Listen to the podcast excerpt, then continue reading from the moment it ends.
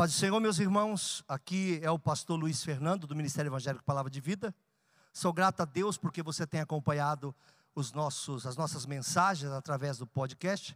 E se você também quiser, nesse momento, contribuir com suas doações de alguma forma, nós temos aqui a conta do Bradesco na agência 0525, conta 80002, dígito 3. Ou no Santander, agência 0174, conta 13002611, dígito 2. E o CNPJ do Ministério é 03 742 978 mil ao contrário 17. Muito obrigado pelo carinho. Deus te abençoe. Fique em paz. Juízes capítulo 14, versículo de número 5. Olha a minha mensagem como está hoje. Eu fiquei escrevendo, tudo estava no meu coração. Aí colando, colando, colando, colando. Tudo estava no meu coração, fui escrevendo. Tudo que esses dias tem estado no meu coração. Vamos ver agora como está meu coração. Desceu, pois, Sansão com seu pai e com sua mãe a Tina, e chegando às vinhas de Tina, eis que um filho do leão bramando lhe saiu ao encontro. Então o Espírito do Senhor se apossou dele tão poderosamente que o fendeu de alto a baixo, como quem fende um cabrito sem ter nada em sua mão. Porém, nem a seu pai, nem a sua mãe deu a saber o que tinha feito. Versículo 8. Ele, ele abriu o, o leão, para você ter ideia, como quem abre um zíper. Quando o leão saiu para atacar, Diz que o Espírito se apodera dele, o Espírito Santo, a Bíblia diz. E ele então pega pela boca do leão e o abre, como em duas partes, de alto a baixo. Então eu imagino que dividiu essas duas partes, ou ficou pelo menos uma pele segurando as duas partes. Ele estava indo atrás de uma mulher. Pode deixar o texto aí para mim, por favor. Indo atrás de uma mulher, sua primeira esposa. Ele era um homem ruinzinho para esse negócio de mulher, um problemático. Essa mulher enganou ele. Ele foi para outra que enganou ele pior. Ele tinha o hábito de olhar e querer alguma coisa. Mesmo não sendo sobre isso que eu quero ministrar, quero contextualizar você. Olha o versículo 8, vou contextualizar você. Depois de alguns dias, Voltou ele para tomar a mulher, e apartando-se do caminho, a ver o corpo do leão morto, eis que no corpo do leão havia um enxame de abelhas com mel. Ele foi lá, tomou nas suas mãos, foi andando, comendo dele, foi-se a seu pai e sua mãe, e deu-lhes dele, e comeram, porém não lhe deu a saber que tomara mel do corpo do leão. Então, antes de entrar na palavra específica, eu preciso grifar que ele cometeu um grave erro. Sansão era nazireu. Ele fez um voto, foi feito um voto de nazireu. O que era um voto de nazireu? A criança não poderia usar navalha. Então ela tinha muitos pelos no seu corpo. Ela não podia tomar nada que viesse da vide. Não é tomar vinho, como as pessoas dizem. Nazireu não toma vinho, não poderia comer uva, nem nenhum derivado da própria uva. Então, erro quando dizem, ah, não é por tomar vinho, nem nada derivado da uva, nem a semente da uva, a Bíblia diz. E também não podia chegar perto de nenhum defunto. Ainda, no voto de Nazareu, diz o seguinte: ainda que o seu pai ou sua mãe morra, ele não pode se achegar perto ao defunto, porque era uma criatura totalmente separada para Deus. Mas por que não podia usar navalha? Porque era a ideia de que ele não tivesse vaidades pessoais. Por que não dado ao vinho? Porque a ideia é que ele não fizesse festas pessoais. O porquê? Ele começa a quebrar o seu voto aí. Na verdade, ele já quebra o voto um pouco antes, quando ele se reúne Um pouquinho depois ele se reúne e faz um banquete, como era costume dos jovens, e o Nazireu não fazia banquetes. A ideia não é que o Nazireu festejasse coisas, ele era um ser poderoso, totalmente separado para Deus. Sansão, o Nazireu era apenas alguém que fez um voto de se separar para Deus, amém? Por que, que eu estou explicando? Porque o fato de ele pegar esse mel dentro do leão morto foi um erro. Mas eu quero extrair disso algo para mim e para você, pode ser? Ele vai para o banquete, e lá no banquete ele propõe um enigma. Mesmo Juízes 14, versículos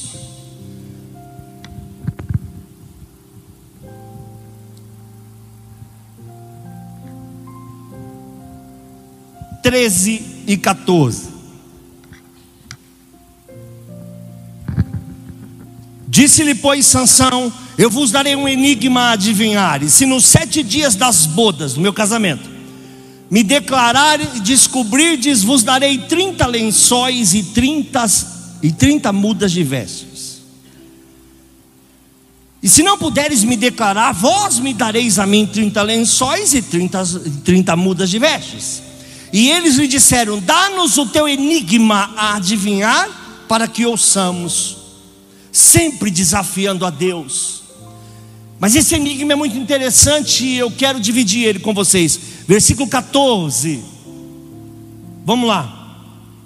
Então lhe disse: Do comedor saiu comida, da doçura sai, e a doçura saiu do forte. Esse enigma eles nunca descobriram o que era. A mulher que ele acabou de casar o traiu depois de três dias e contou para os outros. Ele o repudia por causa disso. Mas eu quero me ater ao enigma. Pode deixar esse texto por enquanto aí. Ele diz duas coisas que eu quero compartilhar com toda a igreja, inclusive aqueles que estão nos assistindo. Do comedor saiu comida. Aquele que deveria comer Sansão a dele que deveria matar a Sansão, foi ele que amanhã trouxe a comida. Diz mais: houve doçura daquele que é forte. O que quer dizer essa mensagem nos dias de hoje? Aquilo que não te mata hoje vai te fortalecer amanhã. Aquilo que te ataca hoje será a tua grande bênção amanhã. É possível extrair coisas boas do dia mal. É possível ser abençoado mesmo quando tudo diz não. É possível ser abençoado por Deus quando as portas estão fechadas. É possível extrair do pior momento uma bênção vinda dos céus para minha vida e para a tua vida. Aquele que vinha matar Sansão foi quem lhe deu comida no tempo seguinte. Bendito seja o nome do Senhor.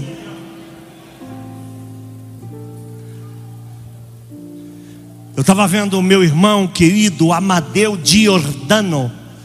É um pastor que eu fui orar por ele na UTI da Santa Casa. O Jordano estava muito morto. Ele teve uma doença gravíssima, ele estava seco, não conseguia falar. Estava usando um medicamento muito caro, muito difícil de se encontrar. A dose diária do medicamento era impagável. E quando eu cheguei para orar pelo Jordano, eu disse: Deus, o senhor não quer curar, o senhor quer levar. Eu tive um mal quase que súbito de olhar para ele, e naquele momento eu fiz uma oração falsa. Pastor, o pastor fez uma oração falsa, fiz, mas não sou falso. Eu não queria que ele ouvisse o que eu queria dizer de verdade, é isso que eu quero dizer. Então eu queria dizer, Senhor, acaba esse sofrimento, leva ele, acaba logo com isso, está todo mundo morrendo, estamos aqui há, há meses nessa situação. E eu disse, Senhor, faça a tua vontade comecei a florear, comecei a andar em caminhos com a minha oração. Senhor, o Senhor sabe de todas as coisas. Senhor, o Senhor tem tempo para todas as coisas. Senhor, o Senhor vê todas as coisas e tal, tal, tal. E saí de lá e disse para todo mundo: qual a minha impressão é? Não passa de hoje. Realmente, não passou daquela noite. Ele acorda com uma luz que invade o seu quarto. E essa luz vai direto ao seu rosto. Ele então pergunta: É o Senhor? E o Senhor diz para ele: Vou eu te tirar desse lugar. Tu vai andar em muitos países pregando a minha palavra. Você vai andar nos quatro cantos da terra dizendo que eu sou e que eu faço. Bendito seja o nome do Senhor. Vou eu te levar a lugares que você jamais pensou e jamais sonhou. Bendito seja o nome do Senhor. Jordano começou a ficar melhor naquele dia. Existem curas que são 100% instantâneas e outras que são paulatinas. E ele foi se recuperando, se recuperando assustadoramente. E ele faz um vídeo. E no vídeo, os médicos resolvem testemunhar. Os médicos não crentes começam a testemunhar das grandezas de Deus. E o médico diz: ele estava morto. Ele estava morto. E os médicos começam a dizer no vídeo: ele estava morto. Alguma coisa aconteceu. E ele vem e prega o evangelho. Esse vídeo começou a espalhar. Quando ele sai, ele faz um vídeo e ele edita esse vídeo. Esse vídeo começa a viralizar. Jordano agora sempre foi pastor, meu amigo pregador. Jordano, desculpa o que eu vou falar agora de você, porque vai ser um elogio, mas talvez não agrade quem escute. Eu sei que a sua família me escuta. Jordano não era um pregador eloquente, viu aquele lance de falar de dar volta na palavra para não. Jordano não era um pregador eloquente. Talvez um pouco mais manso que a maioria, um bom pregador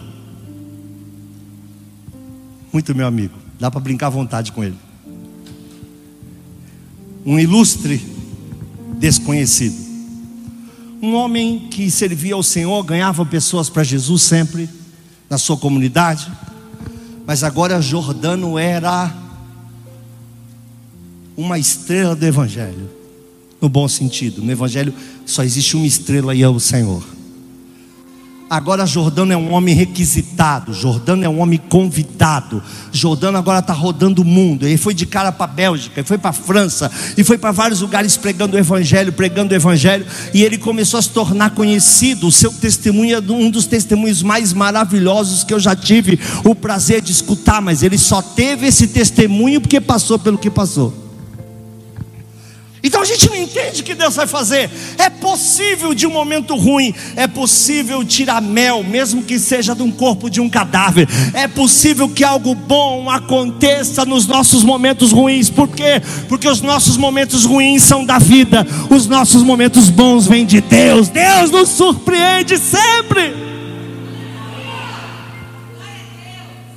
Eu contei um outro testemunho aqui que muito me preocupou. Eu estava num outro país e tinha um homem com uma dívida em dólar muito alta. E ele chegou até mim e disse: Ora por mim, porque eu preciso pagar uma dívida impagável.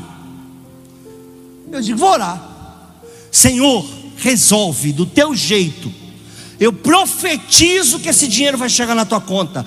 Eu profetizo que coisas grandes vão acontecer. Eu profetizo que vai ser uma semana de virada. Eu profetizo que Deus vai te surpreender. Ele chorou, chorei eu. Eu fui direto para o aeroporto. Desliguei o meu celular, vim para casa. Cheguei em Guarulhos, peguei o meu carro, estava estacionado em Guarulhos por oito dias.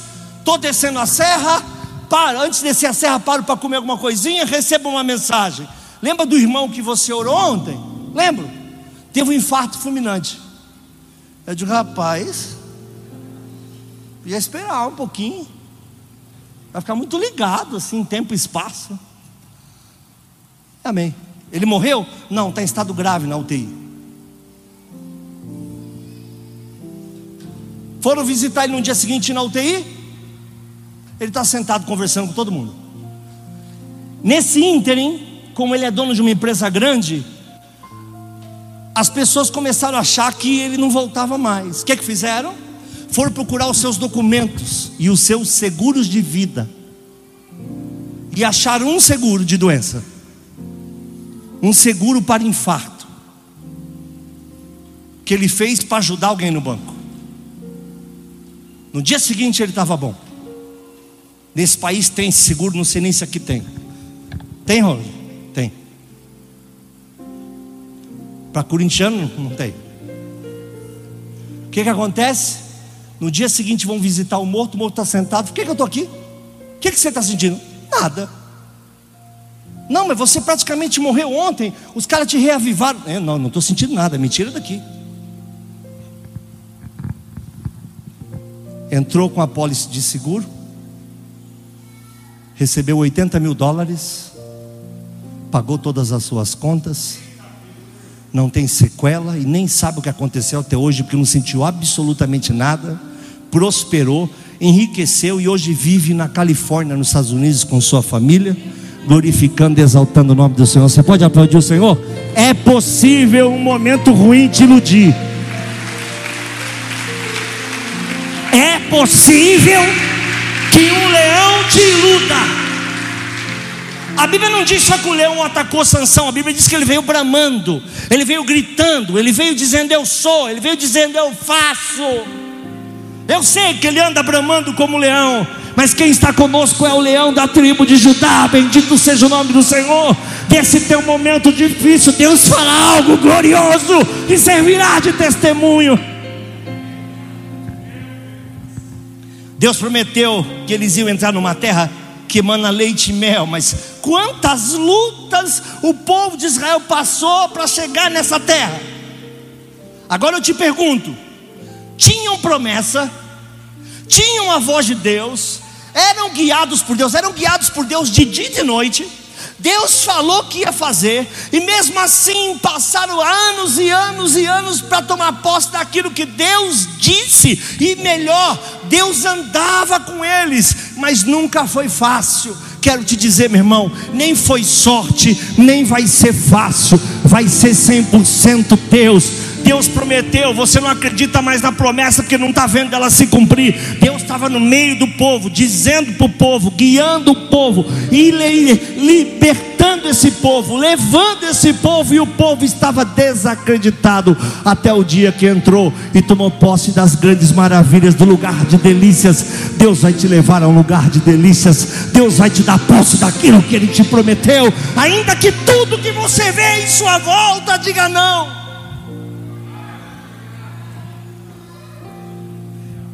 Pode-se tirar algo bom de um momento ruim.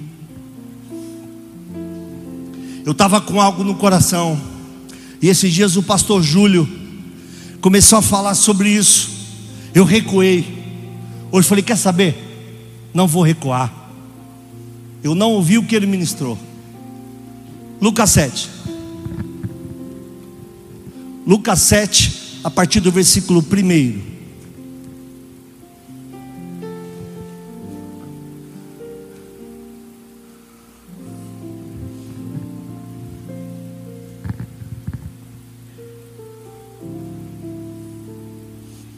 Acompanhe como se fosse um filme. Nós vamos entrar num filme agora. Atenção, todo mundo.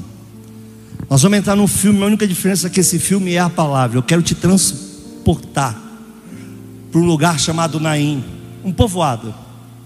Eu fui estudar sobre Naim. Teve uma época que não tinha mais do que 39 casas.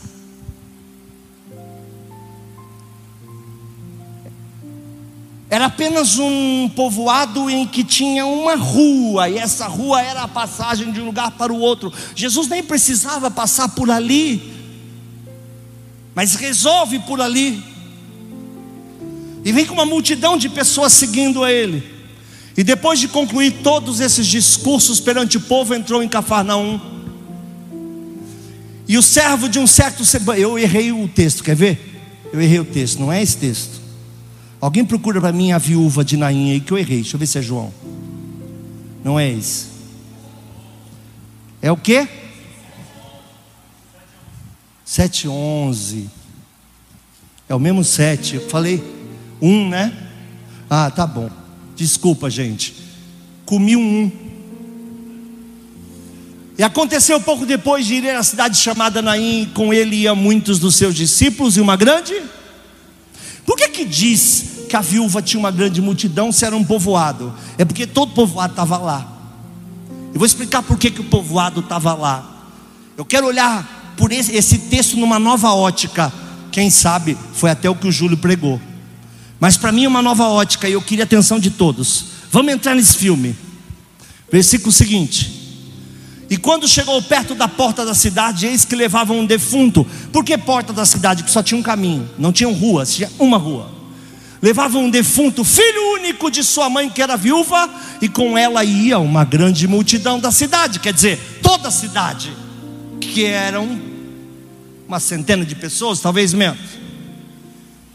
E vendo-a, o Senhor moveu-se de íntima compaixão. Já expliquei, mas vou explicar de novo.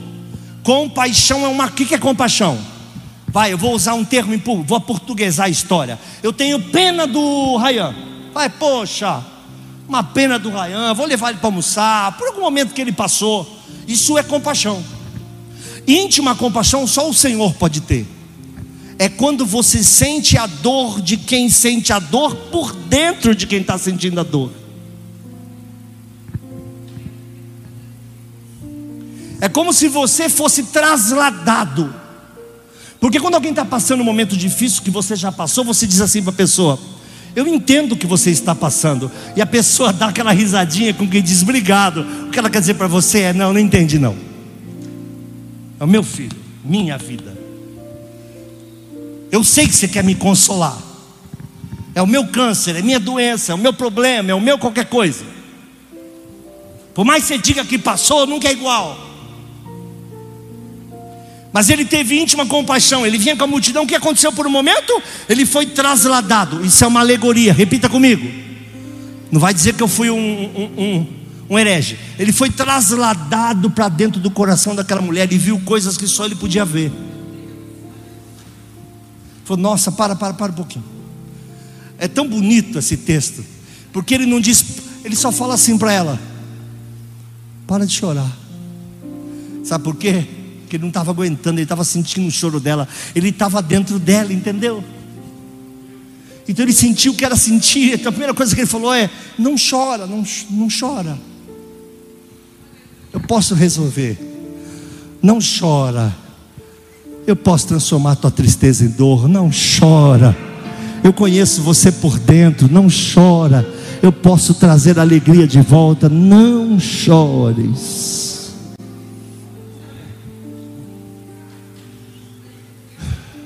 E chegando-se, tocou o esquife, e os que levavam pararam e disse: Jovem, eu te digo, levanta. Eu adoro isso, né? Que não diz morto, ressuscita. Não diz nada disso. Ressuscita em nome de meu pai, ressuscita em meu nome. Ele só fala: levanta. Quer dizer, nunca tive morto, menino. Eu sou a ressurreição e a vida. Desde que eu vi o teu caixãozinho, eu já te vi de pé. Desde que eu vi você deitadinho, já te vi em pé, pronto. Mas alguém pergunta, por quê? Guarde um pouco esse texto para mim, filha. Alguém pergunta, por quê? Vou explicar o porquê que ele teve essa íntima compaixão. Versículo seguinte: O defunto assentou-se. O narrador chama de defunto, ele chamou de jovem assentou-se e começou a falar, e entregou a sua mãe. Para um pouco. Todo o segredo está nesse versículo, mas a gente costuma pregar até o outro versículo.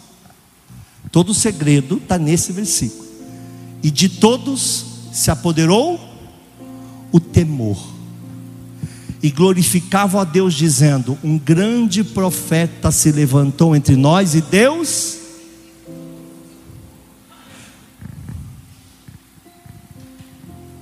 O menino ficou de pé e todo aquele povoado se entregou ao Senhor. Um menino ficou de pé e todos passaram a glorificar o Senhor. Bendito seja o nome do Senhor. Então fica tranquilo, meu irmão vai derramar para a direita e para a esquerda, vai transbordar. Essa palavra foi dada no início do culto. As pessoas em sua volta vão glorificar o Senhor. As pessoas que caminham contigo vão exaltar o Senhor pelo aquilo que Deus fez com você, porque eles estão vendo as coisas que você está vivendo. Aleluia! Mas por que, Jesus teve uma íntima compaixão? E agora eu termino. Eu vou explicar por que Jesus teve íntima compaixão. Ruth, capítulo 1, versículo 21. Tomara que eu não tenha comido número algum ao escrever.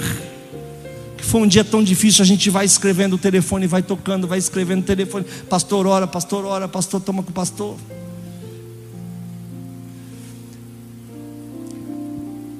Quando Noemi está falando com suas meninas a respeito de sua viuvez e também da perda de seu filho, ela diz assim: cheia a partir, presta atenção.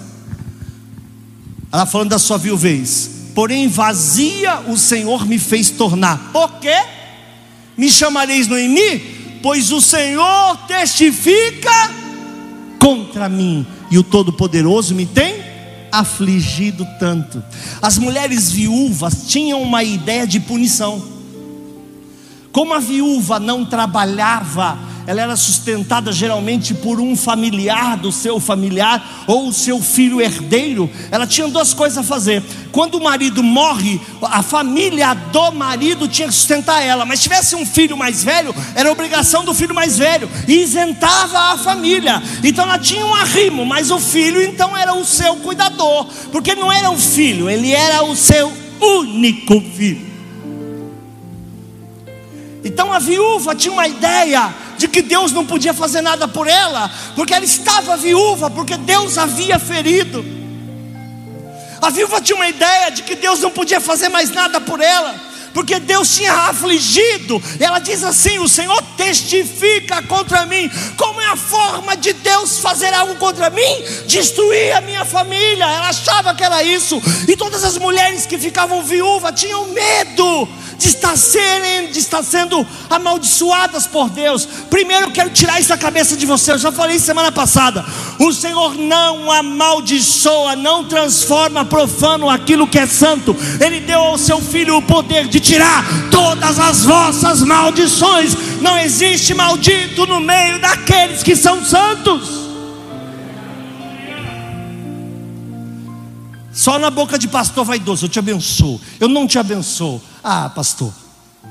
Pensando que tu é quem? Na fila do pão.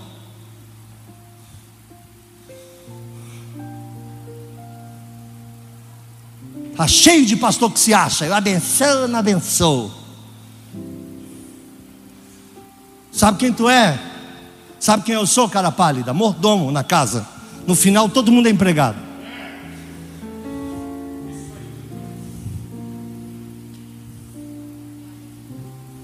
Essa grandeza, essa mitomania tem destruído o Evangelho.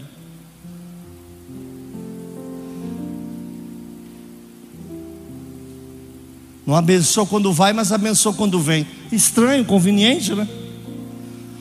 Que tem de, de pastor tomando coice de jumenta, porque Deus ainda tem levantado as jumentas para dizer a Balaão: se põe no teu lugar. Mas eu não quero voltar a falar sobre isso, eu falei semana passada. Eu quero falar sobre isso. Essa viúva da cidade de Naim tinha três problemas. Se você quiser anotar nas tábuas do seu coração ou qualquer outro aplicativo, coisa nova que tenham inventado, fique à vontade. Mas ela tinha três problemas graves.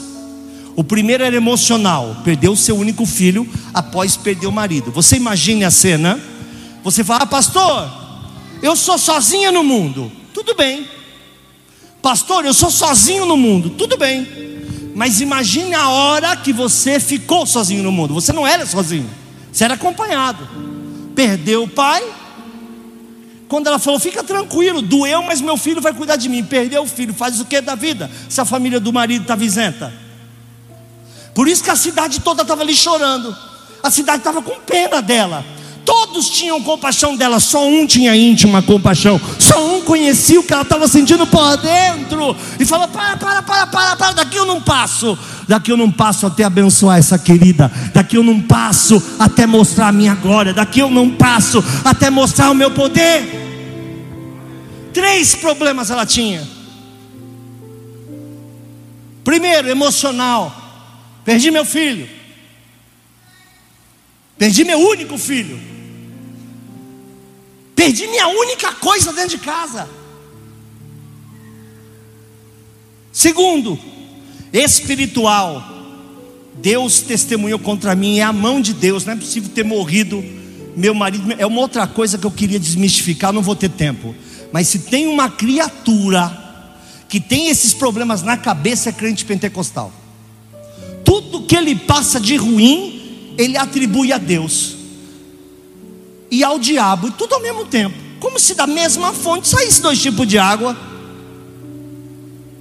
Tem um que fala: o diabo está me atacando. Passa dois dias ele fala: Deus está me cobrando. É o diabo te atacando, é Deus te cobrando? Meu irmão, se Deus for cobrar a gente, sabe a quem vive mesmo, hein? Só de ele pensar nisso. Irmãos, o cobrar de Deus é um abraço de pai a um filho dizendo: não faça isso. Não entra por esse caminho. Continua aqui estendendo minha mão para você. Meu ouvido nunca vai estar fechado, nunca vai estar gravado. Minha mão sempre vai estar estendida para você. Vem até mim.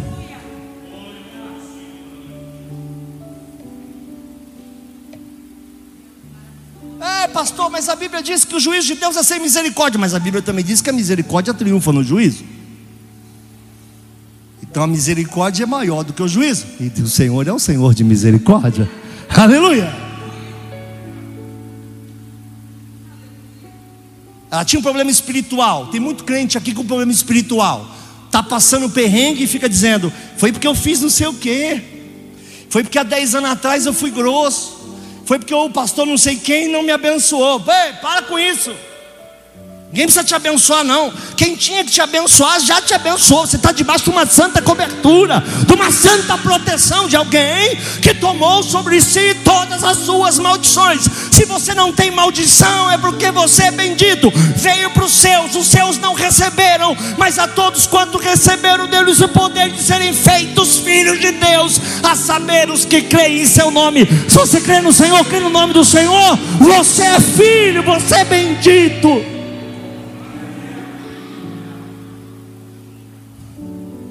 Terceiro problema dessa mulher: ruína financeira. Ia lhe faltar o pão. Ah, mas a cidade ia ajudar. Ia. Todo mundo ajuda a viúva. Um mês, dois, três, quatro. Depois as pessoas começam a cobrar que essa viúva trabalhe, seja produtiva. Isso em todas as áreas da sociedade.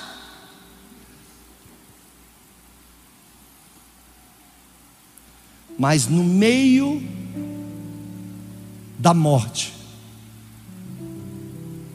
o Senhor trouxe vida. Então, se o leão está te atacando, meu irmão, fica tranquilo. Maior é o que está conosco do que o que está no mundo.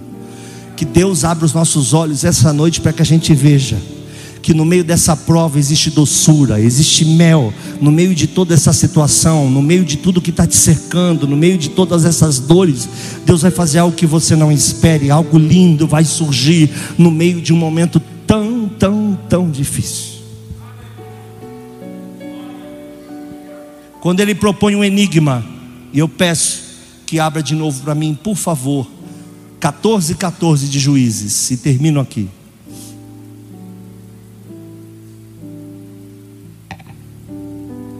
Do comedor saiu comida. Ele está dizendo: Eu era para ser a presa, mas virei o predador. Sabe por quê? Porque a Bíblia diz que o Espírito Santo se apossou dele. Você não vai se defender a vida inteira, Deus vai te usar em algum momento e vai te levantar poderosamente. Esse leão que hoje te ataca, essa situação que hoje te oprime, vai ser a mesma situação que vai te abençoar no dia seguinte. Quanto menos você espera, o grande eu sou vai te chamar pelo nome. Eu já disse isso aqui umas 50 vezes desde que fundou esse ministério. Mas desde que eu sou menino na fé, eu costumo dizer para o Senhor: o dia que o Senhor me aceitou, eu aceitei o Senhor Jesus, eu recebi uma senha. Eu não sei se meu número é 10 ou 10 mil, mas em algum momento minha senha vai ser chamada. Deus não tarda, Deus não falha.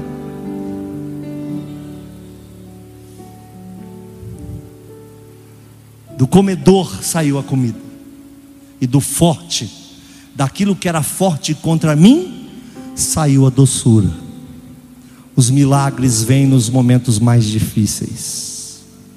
Os sinais de Deus aparecem nos momentos de maiores angústias. A fortaleza de Deus vem naqueles momentos em que você diz: Eu não posso mais.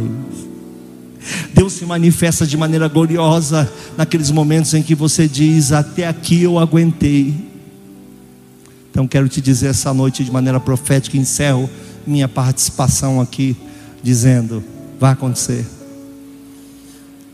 O enigma disse isso: do comedor saiu a comida, de quem te ataca vai vir a bênção da onde você está sendo atacado, que vai ser a reviravolta. A reviravolta vai vir nos momentos mais difíceis da tua vida, em que você não tem neles contentamento. Deus vai vir, as coisas vão acontecer, e os anjos vão receber ordem ao teu respeito, ou uma palavra de Deus vai mudar totalmente a tua história, e coisas grandes vão acontecer. Meu amigo disse, estava na UTI esperando o momento de Deus me levar depois de vinte e tantos dias entubado. Acordei porque alguém sentou na minha cama, era Jesus. Jesus falou: Olha, quero que você faça isso, isso e isso. E ele está vivo para a glória de Deus e vai fazer aquilo para qual foi chamado.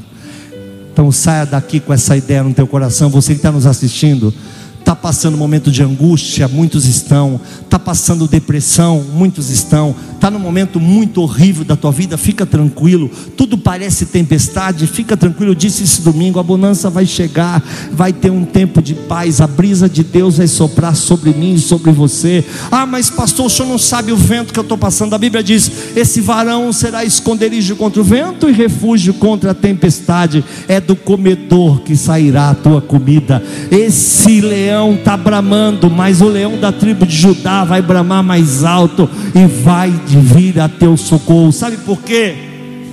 Porque você fica reclamando que está sozinha, você fica reclamando que está sozinho, não está. Existem pessoas que têm compaixão, mas tem um que tem íntima compaixão e conhece o teu coração. Em tempo oportuno virá até ti. Aplaude o Senhor, aplaude o Senhor. Glorifica o nome do Senhor, meu irmão. Glorifica o nome do Senhor. Glorifique o nome do Senhor. Aleluia.